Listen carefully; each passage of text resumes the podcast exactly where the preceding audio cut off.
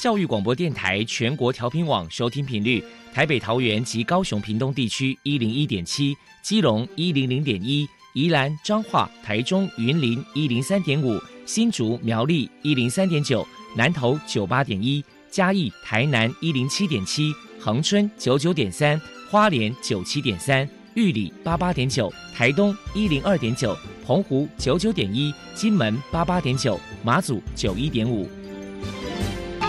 爱是包容，爱是牺牲，爱是分享，爱是服务。因为爱，特殊教育充满了无限的可能。用爱关怀身心障碍同学的未来，用心倾听资赋优异子女的心声。欢迎老师、家长、同学们，大家一起加入特别的爱这个大家庭。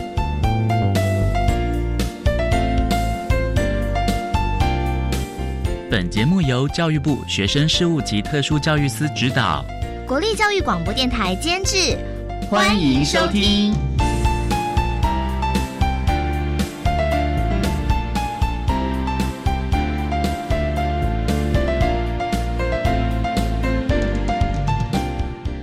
因为爱，我们在空中相聚，欢迎您再度收听特别的爱，我是小莹。这个节目在每个星期六和星期天的十六点零五分到十七点播出。在今天节目中，将为你安排三个部分。首先，在“爱的小百科”单元里头，波波将为你安排。飞翔云端的教师单元，为您邀请国立台东大学附属特殊教育学校的校长王金香王校长，为大家说明性别平等推广的相关成效，希望提供家长、老师、同学们可以做参考。另外，今天的主题专访为你安排的是《爱的随身听》，为你邀请台北市立松山高级商业家事职业学校的张文昌老师，为大家说明多元性别的认识，谈特教生性别平等教育的教学重点以及防患未然之道，提供大家可以做参考。节目最后为你安排的是《爱的加油站》，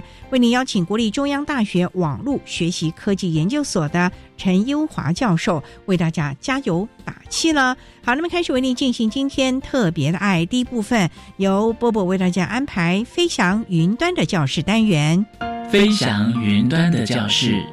特殊儿是落难人间的小天使，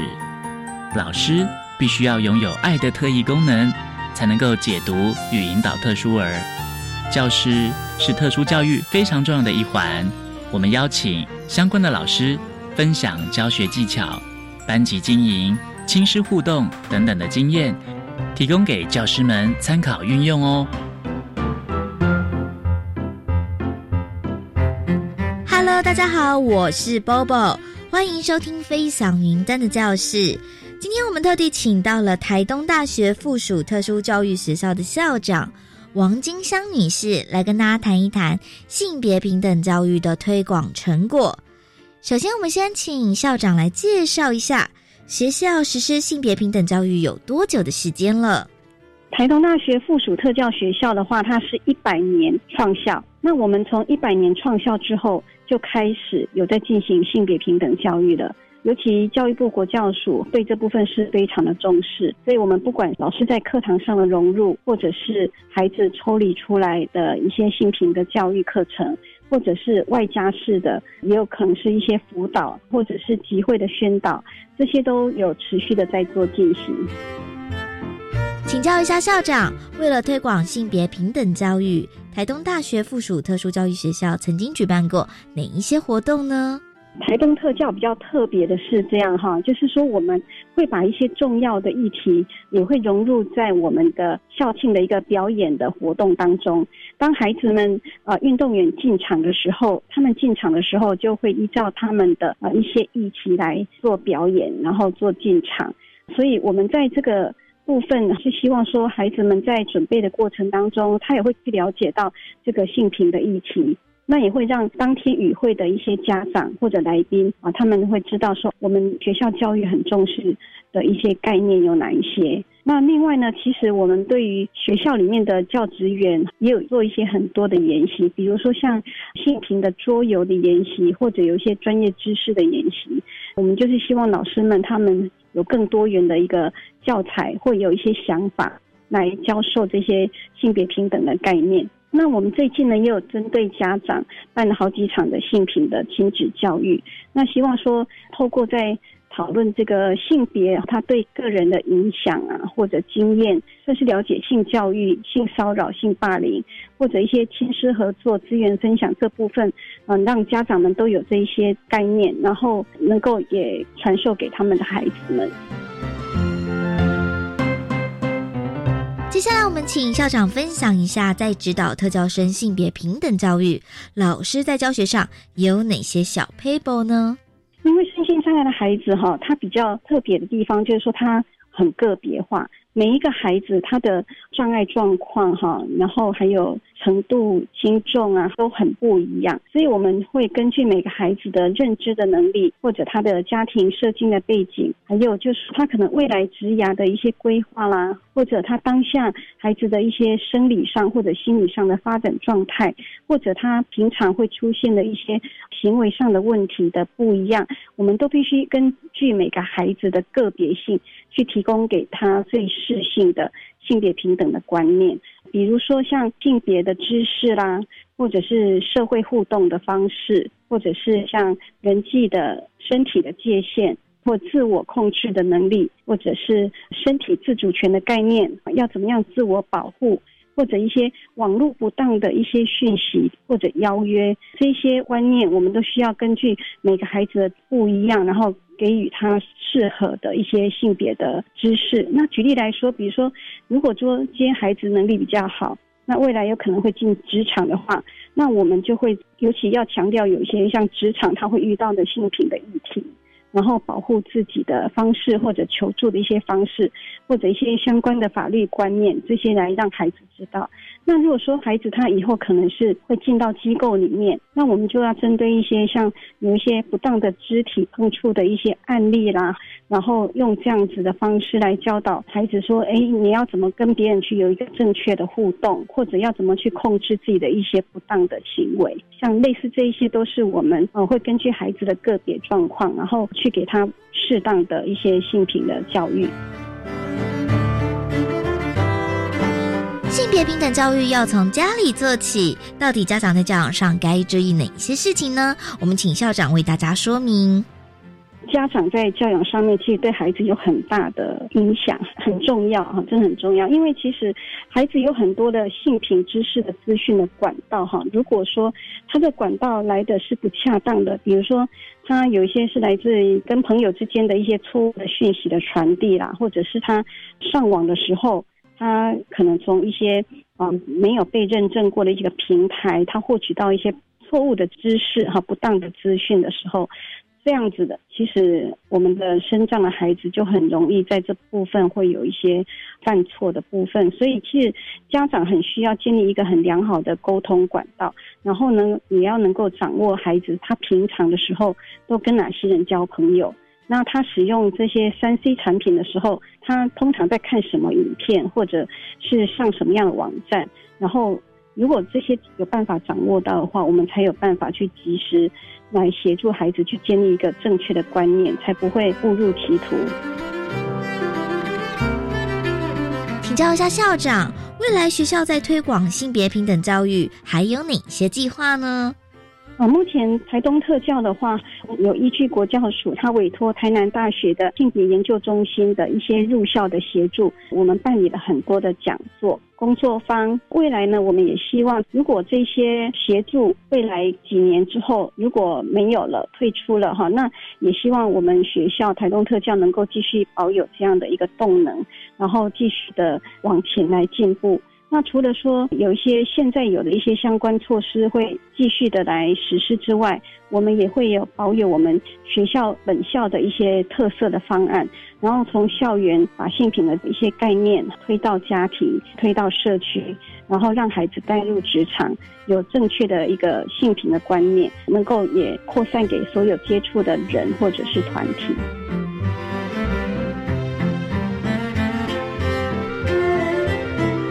那我们就请校长破除一下一般大众对于性别平等教育有哪一些错误观念。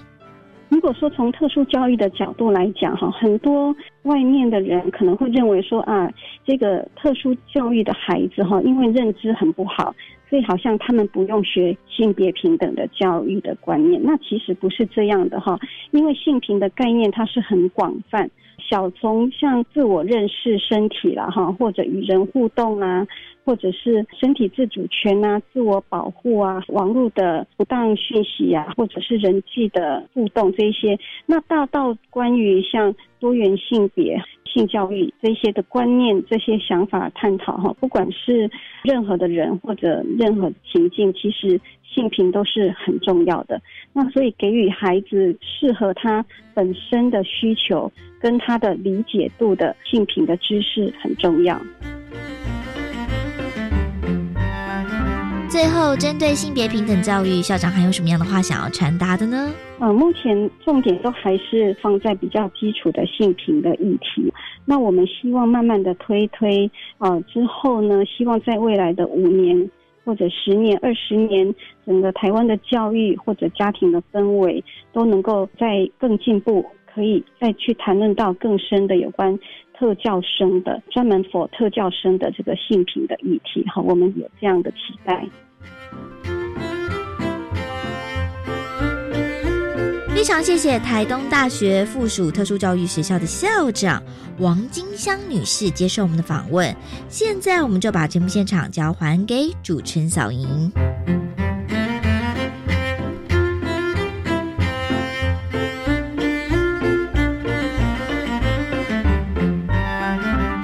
谢谢国立台东大学附属特殊教育学校的王金香校长以及波波为大家分享了台东大学附属特殊教育学校针对孩子们的性别平等教育的推广的成果，希望提供大家可以做参考喽。您现在所收听的节目是国立教育广播电台特别的爱，这个节目在每个星期六和星期天的十六点零五分到十七点播出。接下来为您进行今天的主题专访。今天的主题专访为你安排的是《爱的随身听》，为您邀请台北市立松山高级商业家事职业学校的张文昌老师为大家说明多元性别的认识，谈特教生性别平等教育的教学重点以及防患未然之道，希望提供大家可以做个参考喽。好，那么开始为您进行今天特别爱的主题专访，《爱的随身听》。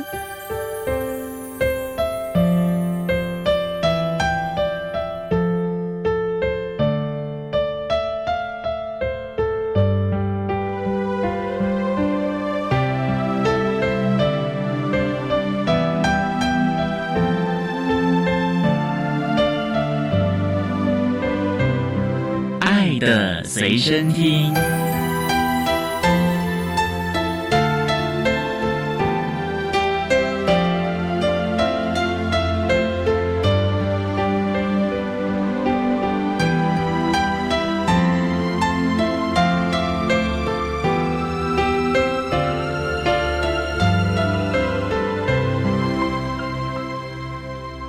大家邀请到的是台北市立松山高级商业家事职业学校的老师张文昌张老师，老师您好，主持人好，各位听众朋友大家好。今天啊，特别邀请老师为大家来说明多元性别的认识，谈特教生性别平等教育的教学重点以及防患未然之道。那首先啊，要先请张老师为大家介绍松山高级商业家事职业学校是在台北市的松山区吗？是在信义区哦，信义区哦，对，它是一个有商业也有家事类的一个学校吗？对，因为早期有一个叫室内布置科，后来改名叫室内设计科，所以以前早期叫做松山商子，后来又改名叫松山家商。所以它有商业和家事类科都在这。对对，家事类科主要就是设计群，目前就是室内设计科，招收国中毕业的孩子。对，休业三年，对是。那他们毕业之后可以考四季二专吗？还是？对，考四季二专。哦，啊，现在几乎都全部升学。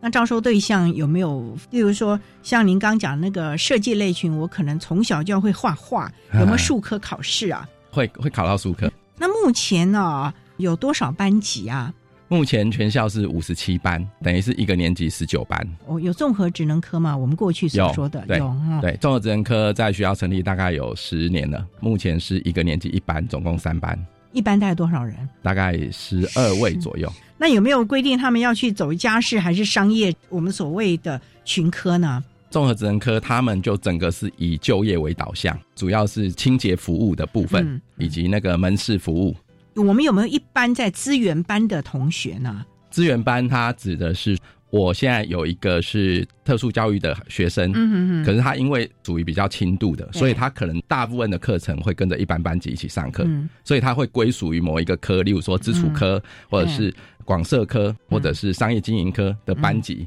嗯。跟着同学一起上课。可是，在某一些课程，他会抽出来，另外帮他上。对，有像情障的啦，对对必须要有人际社交啦，或者是一些补救教学等等的对是。所以学校目前是两种都有。哦，两种就是都有哦综合职能科处于一个专班的一个方式，也是我们俗称叫特教班。哦。那另外就是一般的班级里面会有特教学生，然后他就采取融入的方式，嗯然后某一些课程抽出来，另外有一些资源帮助他去加强某一些的课程。那他们是经过十二年适性辅导安置就学的吗？对，没错，那想请教，我们今天主要要请老师来谈所谓的性骚扰还有性侵害，能不能为大家简单说明什么叫做性骚扰呢？性骚扰在性别平等教育法里面第二条它有定义，它是叫做以明示或暗示的方式从事不受欢迎且具有性意味或性别歧视的言辞或行为，影响他人的人格特质、学习、工作机会或表现者，大概是这样的一个定义。然后它又分成敌意环境式的性骚扰以及交换式的性骚扰。哦，这有什么，分别？敌意环境就是说，他因为权力不对等而让对方不舒服，就是你做某一些动作或言语让对方不舒服，然后有性意味。例如说嘲讽对方的身材啊，开黄腔啊，讲黄色笑话啊；例如说肢体的碰触啊；例如说有偷拍啊、偷窥啊，其实这个都算。都算了哦。，对，现在在学校环境中，我们还是都会一直有个案。那另外一种叫做交换式的性骚扰，嗯所谓交换式性骚扰，就是说它是为了中间夹杂的某一种利益交换，嗯。例如说他刚好成绩没办法及格，就跟老师以这种身体触碰或爱抚或者是发生性行为这样的方式，去取得让他成绩可以及格，甚至说让他可以毕业，或甚至说他可以得到学位，类似这种情况下叫做交换式的性骚扰，就是它背后有一个利益交换性质在里面。哦，所以这里面还是有这些差别的啊。对好，我们稍待再请台北市立松山高级商业家事学校的老师张文昌张老师，再为大家说明多元性别的认识，谈特教生性别平等教育的教学重点及防患未然之道。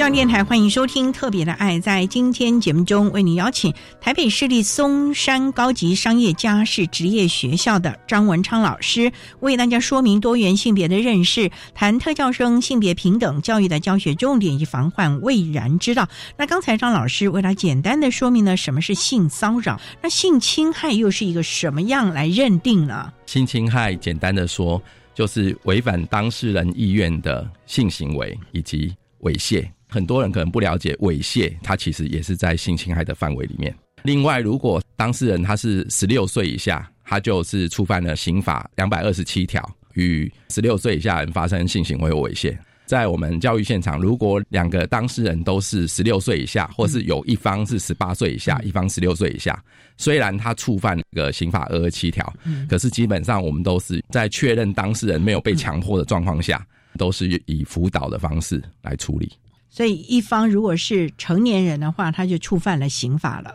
对对，他是为了保护十六岁以下的未成年的儿童青少年。那也想请教老师，那为什么现在在一般各级学校针对特教生也会要特别予以辅导？有人就说他们本来懵懵懂懂不知道，尤其是智能障碍，你这一教他，不就让他哦，原来还有这样的一个东西啊？简单说明一下，我本身目前担任台北市的性别平等教育委员会的委员。那我们在过去这几年，我们都有非常注意或观察，以台北市为例，特教学生发生性平事件的比例明显的高于一般学生啊？为什么？我们去了解背后的原因，包括了他比较没有办法去察觉别人的反应。所以他在这种不知觉的状况下，因为一般来讲，我们跟别人的互动，我们会去观察对方的反应，他的眼神、他的语气、他的肢体动作，那我们就会觉得哦，他现在觉得不太舒服，那我不要继续讲。可是，在某一些类别的特殊的学生，例如说他是智能障碍的类别，或者是自闭症的类别。自闭症里面还有分，例如说亚斯伯格症这样的一个类别，他表达的时候是相当直接的，他比较没有去注意到对方的反应。那这种情况在不小心的状况下，就会让对方觉得是有被侵犯、被骚扰的感觉。好，另外在某一些类别，他的语言表达的能力可能也比较弱，没有办法那么清楚的用口述的方式去表达他的需要，因为他的表达需要可能是我想跟你做朋友。他可能就是直接用手去碰对方，可能是这样的一个状况。那这个也跟着年纪也有关系。然后慢慢慢慢，他年纪长大，他进入了青春期，他有更强烈的，包括对异性的好奇，然后对交友的需求。那这种情况下，他没有办法去辨读他人的情绪反应，他也比较不擅长去世界表达自己的情绪。相对来讲，某一些方面，它也是变成有机可乘，就是让有心的人可能在某些情境下比较有机会对这样的包括身心障碍学生有一些的侵犯或是骚扰的一些动作。不过，我们通常在讲他是不是愿意啊？对，这个是不是就会在。辅导或者什么时候有不同的处置的方式，例如说声音障碍、认知能力，他可能今天有心图不轨的人，可能就给了他钱呐，或者让他去吃一顿他喜欢的东西，会买了一个他喜欢的东西啊，所以他我愿意啊，他很开心啊，他不了解这个牵涉到了性骚扰啊、性侵害这个部分啦。我想主持人讲的没有错哈，确实有一些案例。他就是透过这种金钱的方式，我们认为是一种引诱，引诱他进行这样的性行为或是猥亵这样的一些动作。当时的学生他可能还甚至会觉得说，嗯，这样我可以赚钱，然后或是这样我可以交到一个朋友，他对我很好，他有可能会产生这样的误解。对，所以我们强调，像类似这样教育，他其实是要从小先要建立一个身体界限的观念。还有保护自己以及尊重别人的这样的观念，所以这点非常的重要，提供大家了。我们稍待呢，再请台北市立松山高级商业家事职业学校的张文昌老师，再为大家说明多元性别的认识，谈特教生性别平等教育的教学重点以及防患未然之道。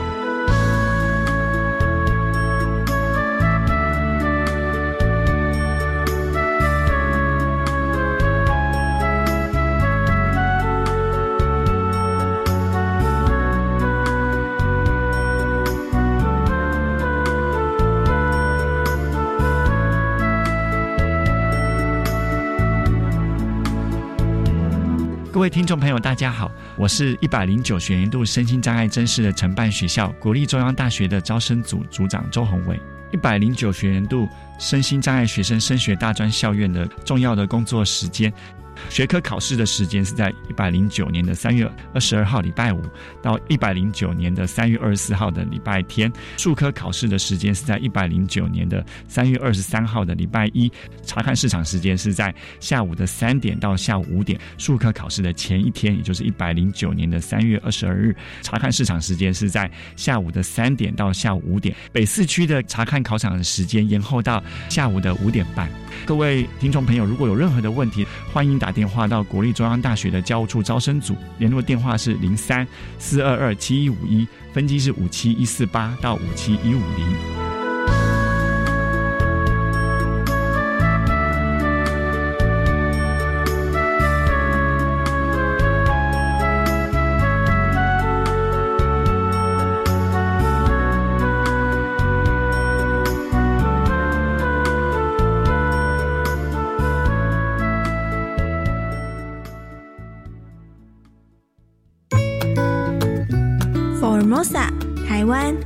着玉绿青山、海洋环绕、丰富地景与人文风情。出发吧，让朱琳、郭雄君、许燕、梳子在星期三的傍晚五点二十到六点钟，带您用五十二个户外教育好点子走出教室，来一场户外教育吧。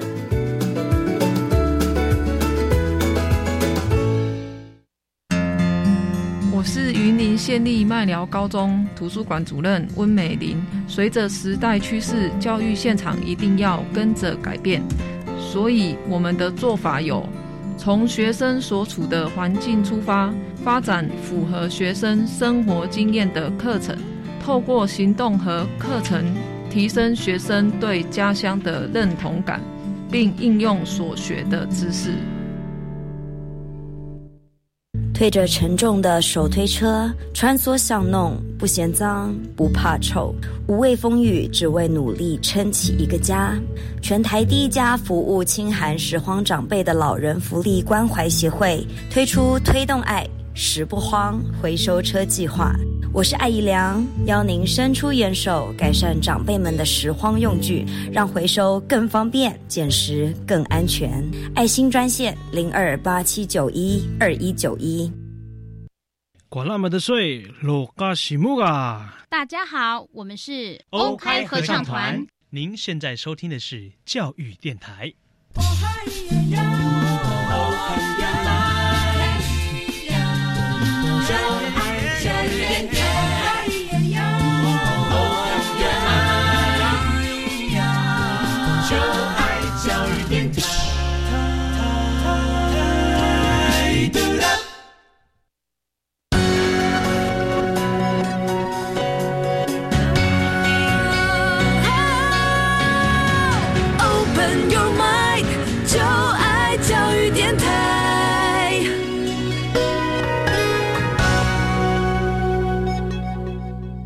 电台欢迎收听《特别的爱》这个节目，是在每个星期六和星期天的十六点零五分到十七点播出。在今天节目中，为您邀请台北市立松山高级商业家事职业学校的老师张文昌张老师，再为大家说明多元性别的认识，谈特教生性别平等教育的教学重点以及防患未然之道。刚才在节目的第一部分，张老师为大家简单的介绍了什么是性骚扰，还有性侵害，也为大家。来说明为什么我们的特教学生要特别的从小要予以辅导这相关的观念。不过，老师，我想请教您说，要从小这个要多小就要开始啦？以身体的界限这样的一个观念来看，可能就是从幼儿园，幼儿园就要开始了。对，就要让他清楚，我们身体有哪些地方是可能我们用一个，例如说身体红绿灯这样的一个观念，因为他已经有红绿灯的观念嘛。就刚刚便是哦，红灯基本上就是你那个泳衣所遮盖的地方。都不可以。对对，意思是说，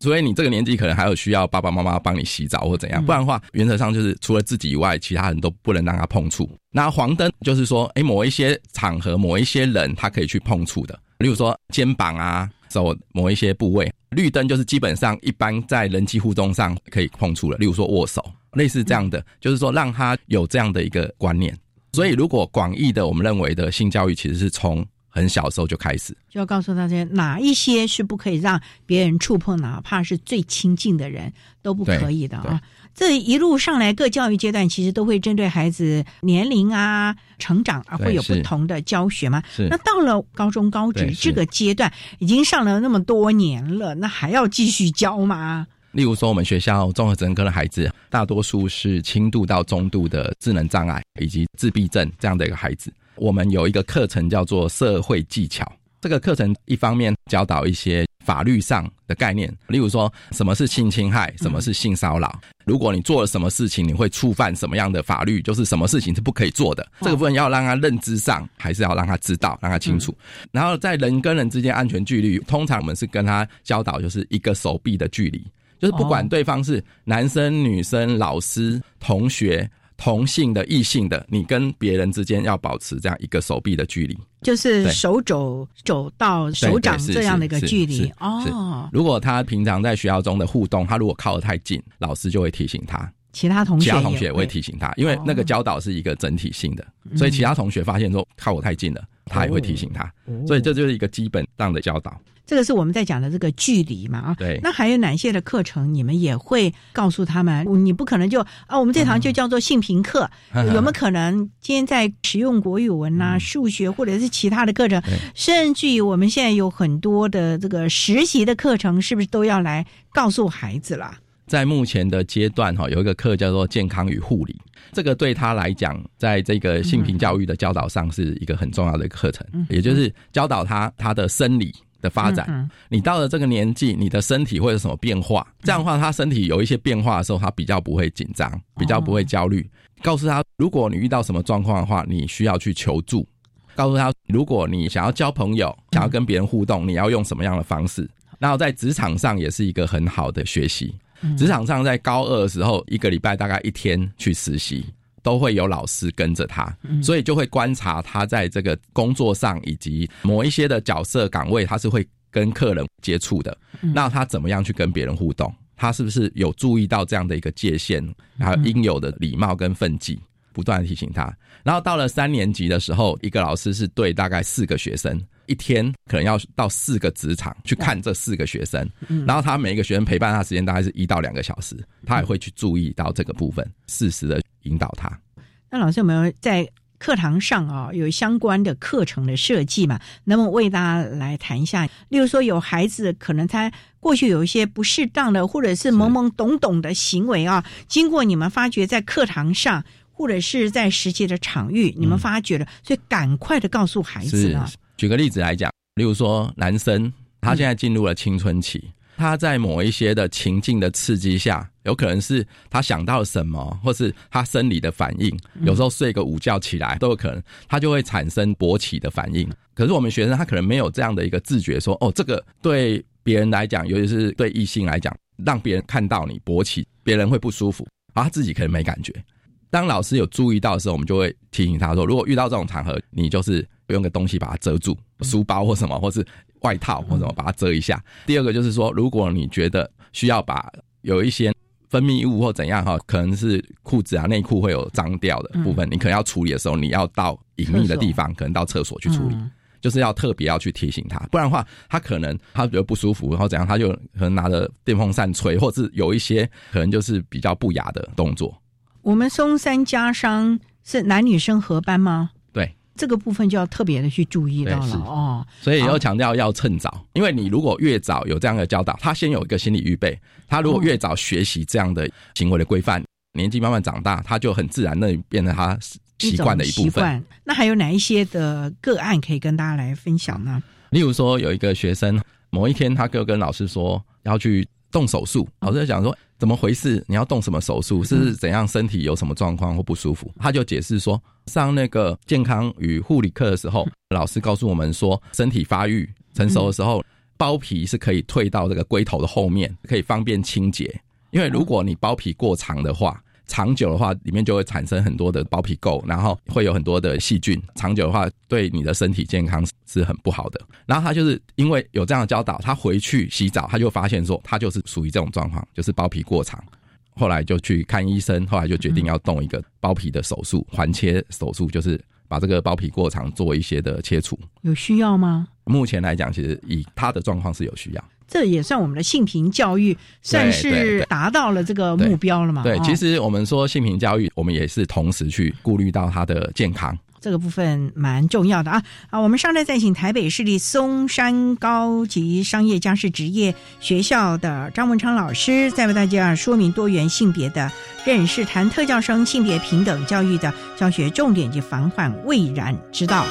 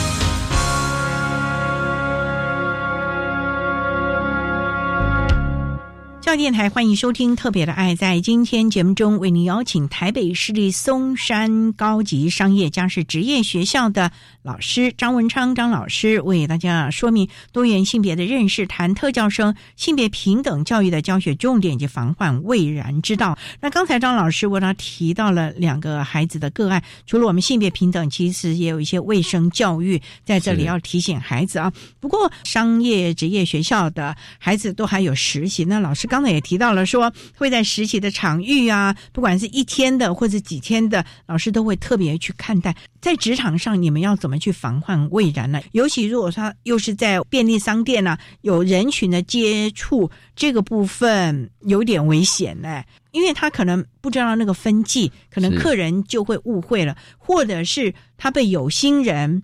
给怎么样了呢？第一个，我们会看学生的状况。有一些学生虽然他本身是身心爱学生，可是他基本上在人际互动上没有什么问题的，甚至会感觉比一般的孩子更有礼貌。这种学生可能比较适合，例如说门市服务，也就是说他可能到超商类似这样的一个岗位。比较适合做这样的一个工作。那如果有部分的孩子，他可能是因为他的障碍类别，还有他个人的一些状况，比较没有办法跟别人有这么顺利的沟通互动，可能可以清洁服务，例如说汽车啊，就是说洗车，或是某一些清洁服务的职场。所以会看孩子不同的状况，让他在不同的职场跟不同的岗位，这就是其中的一种考量。老师刚才说，例如说像清洁车子，是那这个难免有水会溅湿了衣服啊，是是。那如果夏天穿的比较单薄一点，可能会被有心人士趁机，就您刚刚讲的吃个豆腐什么。老师有没有在学校要提醒孩子们，在这个部分要多多的防范呢？有特教孩子类似这种行为教导，很重要，就是要做情境的模拟哦，所以。在课堂上，像刚才讲这个社会技巧，类似这样的课程，他在课堂上会设计实际的情境，然后模拟，然后让学生实际上去演练。演练的时候，他就会知道遇到这种状况，让他去反应这种情况，他会怎么反应？类似一个实际的状况，出一个题目哈，类似实际的一个状况，让他去反应这种情况，你会怎么反应？另外，第二个就是我们在教导的时候，要把一些动作切得很细，每一个小动作都让他可以清楚那是什么，这样子他就。比较能够抓到，到时候我要怎么反应？然后第三个就是说，怎么样去求助？如果遇到这种状况，我要跟谁求助？谁是我可以信任的人？我怎么样去求助？那在职场去实习，因为学校大家都有相关的性平教育了嘛啊。对。那在职场上的话，有没有跟他的雇主啊谈到这个问题，帮忙注意一下孩子，尤其要跟客人互动的时候？例如说，以三年级来讲，因为老师他没有办法全时间都陪在他旁边，所以一定是要跟他这个职场的雇主、他的同事跟他们达成共识，也就是说，让他们清楚明白你要注意这个孩子的哪一些部分。一方面是保护这个孩子，另一方面也可能是避免不必要的，他可能对这个客人或是其他人有这样的一个骚扰的行为、被误会的行为了啊。对。那有没有防范到这个孩子？因为如果说像便利商店或者洗车这些服务业，总是有熟客，这熟客久了呢，会攀谈一些，会不会趁机约出去？有没有这样的防范呢？万一呀？对，这个都是要提醒的。所以我们也不断的强调，不管是学校或者是他的职场。或者是他的家人、他的父母亲，我们大家都应该要一起来做这些事情。就是大家要有一个共识，而且我们对他的教导跟原则是一致性的，这就可以帮助他去适应，或是避免掉这些相关的问题跟困扰。您说一致性，就是说你们也会跟家长联系，我们做了哪一些的课程的练习，所以家长也要知道了。就是家长也要有一个心态。举个例子来讲，这个孩子他侵犯了别人或骚扰别人，这个时候以学校立场来讲，我们就是就事论事。我们不是不了解这个孩子的状况，而是我们因为他现在遇到这样的事情，而且情节还不严重的时候，我们就要很清楚的告诉他说这样是不对的。然后你要怎么表达？我们也要避免说，因为你这样的一些惩处，反而变相的去鼓励他的行为啊，会变相鼓励了。对。例如说，今天他很想要交朋友，跟喜欢某一个女生，然后他可能就对她有一些碰触的行为，这个就让这个女学生觉得不舒服，然后去跟老师告状。那在学校来讲，他必须要处理。这个时候，如果你处理是说，你可以跟这个女生道歉什么什么，对他来讲，可能又增加了他跟这个女生亲近或是接触的机会，哇可能反而变相鼓励。哎，我下次如果我想要跟他讲话，我就再做类似的行为，啊，这样我就可以再跟他讲话，我比较可以跟他靠近或怎样。就是他变成一种好像变相鼓励，因为他真正的心理需求是他想要交朋友嘛，所以可能对方还有见面的机会。对，所以要让他学习，我要交朋友，我要怎么讲？比如说，我可以跟你玩吗？类似这样子，就是说教他怎么样是一个合宜的表达，怎么样是不会感觉到去侵犯了对方的隐私，或是侵犯了对方的界限。这是非常重要的，否则啊，就像老师刚刚讲的，变相的鼓励，那可能还真的是不得了了啊！好，我们稍待再请台北市立松山高级商业家事职业学校的老师张文昌张老师，再为大家说明多元性别的认识，谈特教生性别平等教育的教学重点及防患未然之道。中央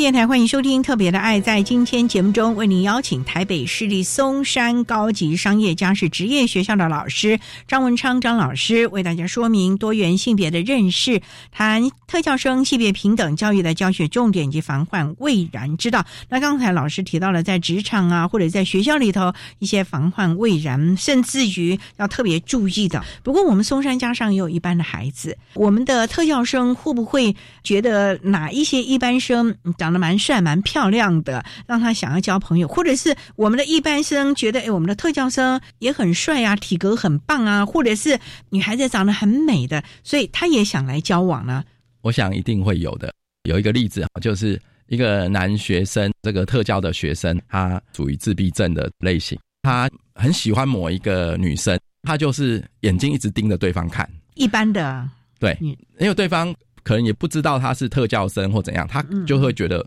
你为什么一直盯还不舒服。后来其中有一个老师，他就跟他讲说：“你不要盯着对方眼睛看，那你可以看他的下巴。”这个女生很不舒服，为什么？因为她以为她在看她的胸部哦，所以后来就改变了这个教导，就是说你就可以看旁边，你不要盯着对方看，因为这样盯着对方看，对方会觉得不舒服。可是他还是想要教他，对，还要跟他做朋友啊，那怎么办呢？这个部分。就要让他学习用一个适当的口语表达。我可以跟你做朋友吗？那如果被拒绝了，要怎么接受呢？被拒绝就要让他学习，本来就是会被拒绝嘛，因为本来就没有人有责任、有义务要我跟你做朋友，我就要答应嘛。哎，还是要学习。不过我们也知道，在学校大家都保护的蛮好的。出了学校呢，寒暑假的期间，是我们的孩子都是在学区内吗？没有，有一些会比较远一点。搭车子的时候，你们有没有什么友善商店，或者是跟这个里长啊、警政机构啊，或者是有没有做家访，去看他家附近的环境有没有危险的因子在这个地方啊？一般来讲，在综合职能科或一般的特教班，因为学生人数比较少，所以学校的老师跟家长会。保持一个比较紧密的一个联系，所以大多数的学生都有去做一些家访。家访之后，可以更了解这个孩子的状况，也可以更容易跟家长取得一个共识跟默契。因为他毕竟每天有蛮多时间，他没有在学校嘛，所以对他很多教导，在学校老师跟家长要有一致性的教导跟规范。那如果像有一些比较高关怀，或者是真的家庭功能不彰，或者是家庭生活的环境有一些可能不是那么好的一些分子在的话，我们有没有先预做防范呢？所以有一些部分就会看这个孩子的状况，我们也把它叫做三级的辅导。第一级的辅导就是同理尊重，也就是我们在我们的课程当中，还有我们的情境当中，让他学习怎么样去注意到别人的感受，怎么样去尊重别人。可是个别差异嘛，有些孩子他就会有一些状况，就代表他比较不容易学会这样的一个界限。这种情况可能就要进入第二级，第二级就是教育辅导，就是针对这样孩子要个别要去辅导他。那这种情况下就会看他所在的环境需要有一些什么样的措施。那在这个中间很重要的一点就是同性的长辈很重要。之前有一个案例就是这个爸爸他本身是一个单亲的爸爸。嗯，可是特殊生她是一个女生，这种情况她遇到月经的问题，怎么样去选购卫生棉，怎么样帮自己换洗跟清洁，嗯对这个爸爸来讲他是很困扰。这种情况他需要去求助其他同样是女性的长辈，有可能是需要老师或者是周围其他的长辈，他的妹妹啊、姐姐啊，或者是对对，其实这个是很重要的。然后第三集就是所谓的转介，也就是说，如果这个孩子的状况严重到一个程度，可能我们就需要再转介。所谓的转介，像台北市有特教资源中心是可以转介，更严重状况可能转介到某一些的医疗院所，有一些更专业的医疗的资源可以进来对他做一些协助。哦，那是已经发生事情了吧？对，有一些是哦，所以对，甚至某一部分就是精神科或者儿童心智科可能要进来，因为这个孩子有一些状况是比较特殊的。这都是要防范未然。不过也想请教了，如果说我们真的是受到了一些的伤害的时候，辅导的机制除了我们要厘清责任之外，有没有在心理辅导这一块让孩子疗愈呢？通常都是会的。那如果不幸发生事情的话，目前性平处理的流程是很明确的。第一个是要通报，通报是为了要列管，避免这样的事情再发生。通报不是一定最后是惩处，其实很多时候并不是惩处，很多时候只是透过发生这样事情，我们去弄清楚发生什么事了，然后对孩子做必要的一些辅导。通报之后，学校性评会会根据这个事情发生的状况成立调查小组，通常是成立三到五人的调查小组。教育部曾经有函示，就是说，如果是遇到特殊生发生这个性平事件，在这个调查小组中，至少要有一位要有特教专长的。哦，可能是老师或是专业人员在这个调查小组当中，因为这样子他比较能够了解这个孩子的状况，因为这孩子可能他没有办法表达的很清楚，对沟通的方式啊，对，所以可以帮助跟这个孩子之间的沟通，有助于去厘清事情发生的一个事实。所以这些也都是蛮重要的一些概念，真的要提醒大家啊！尤其我们的特教孩子，真的是要大家一起来帮忙他、协助他了。尤其我们综合职能科的孩子，或许是我们一般的特教生，将来也会要进入职场，甚至是升到所谓的高等教育阶段，这个部分的保护就更重要。而且及早的教育他们也是很重要的啊！提醒我们相关的家长、老师了。那今天也非常的谢谢台北市立松山高级商业家事职业学。学校的老师张文昌张老师为大家说明的多元性别的认识，谈特教生性别平等教育的教学重点及防患未然之道。非常谢谢张老师的说明还有呼吁，谢谢您。好，谢谢主持人。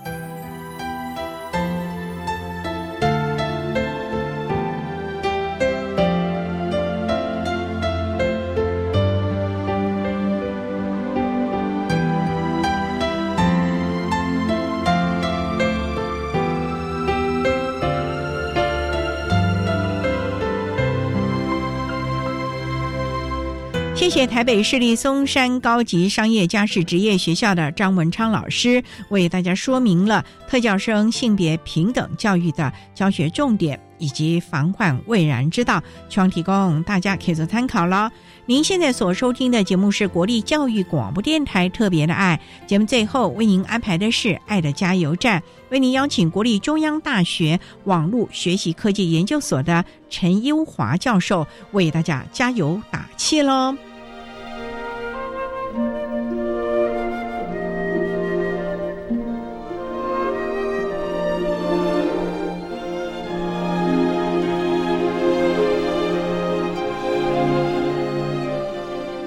的加油站。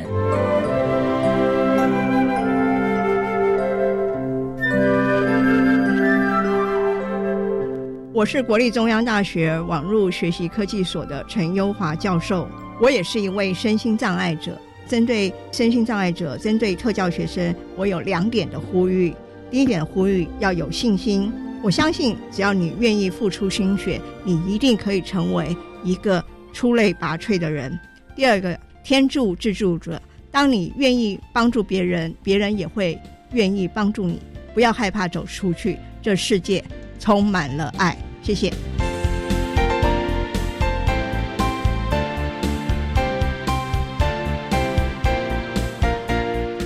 今天节目就为您进行到这了，感谢您的收听。在明天节目中，为您邀请国立中央大学网络学习科技研究所的陈优华教授。为大家说明培养正确的心态，谈高等教育阶段特教学生学习的态度以及人生观的建构，希望提供家长、老师还有同学们可以做参考喽。感谢你的收听，也欢迎您明天十六点零五分再度收听特别的爱，我们明天见了，拜拜。